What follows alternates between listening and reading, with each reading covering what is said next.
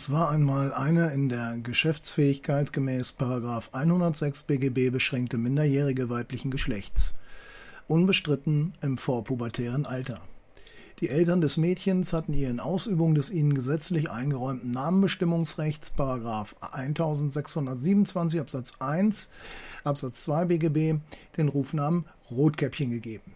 Angesichts des ungewöhnlichen Namens hätte das Standesamt hier nach 16 und 17 des Personenstandgesetzes widersprechen sollen. Rotkäppchen wurde von der Mutter beauftragt, 622 BGB, Kuchen und Wein zu der im Wald ohne Baugenehmigung wohnenden, an Skorbut erkrankten Großmutter zu bringen.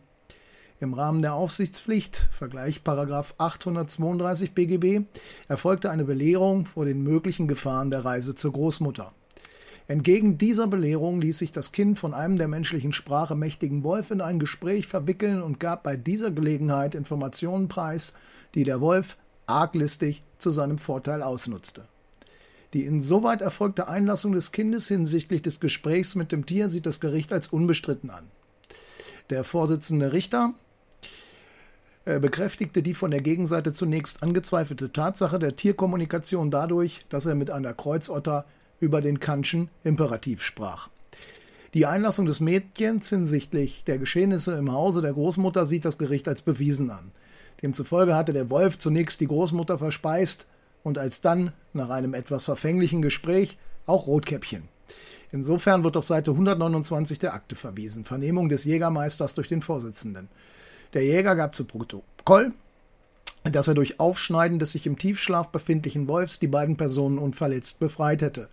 Als Präjudiz kann auf den Propheten Jonas verwiesen werden, von dem in der Bibel überliefert ist, dass er zunächst von einem Fisch verschlungen und nach drei Tagen, möglicherweise wegen Unbekömmlichkeit, wieder ausgespuckt wurde. Der Vorsitzende wandte zu Recht ein, dass das Aufschneiden des Wolfs durch den Jäger tatbestandsmäßig als verbotene Vivisektion zu werten sei. Die Einlassung des Jägers, eine Tötung des Tieres etwa durch einen One-Shot-Kopfschuss, sei wegen der gerade laufenden Schonzeit nicht zumutbar gewesen, sah der Vorsitzende als Schutzbehauptung an. Dessen ungeachtet entfällt jedoch der Schuldvorwurf wegen eines schuldausschließenden Notstandes nach 35 StGB.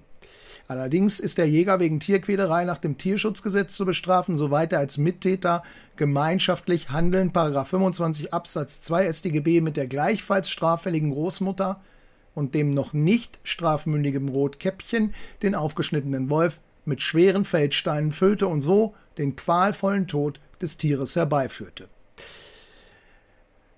Der Vorsitzende hat die detaillierte Schilderung des Jägers so mitgenommen, dass er kurzzeitig den Saal verlassen musste. Als er wiederkam, schlug er vor, mit Rücksicht auf die zuvor erbrachte Hilfeleistung die Strafe zur Bewährung auszusetzen. Dem Vernehmen nach soll Rotkäppchen später mit dem Jäger die Ehe eingegangen sein. Beide sollen die Großmutter zu sich genommen haben. Ob hier möglicherweise eine Scheinehe vorliegt, wird noch zu prüfen sein.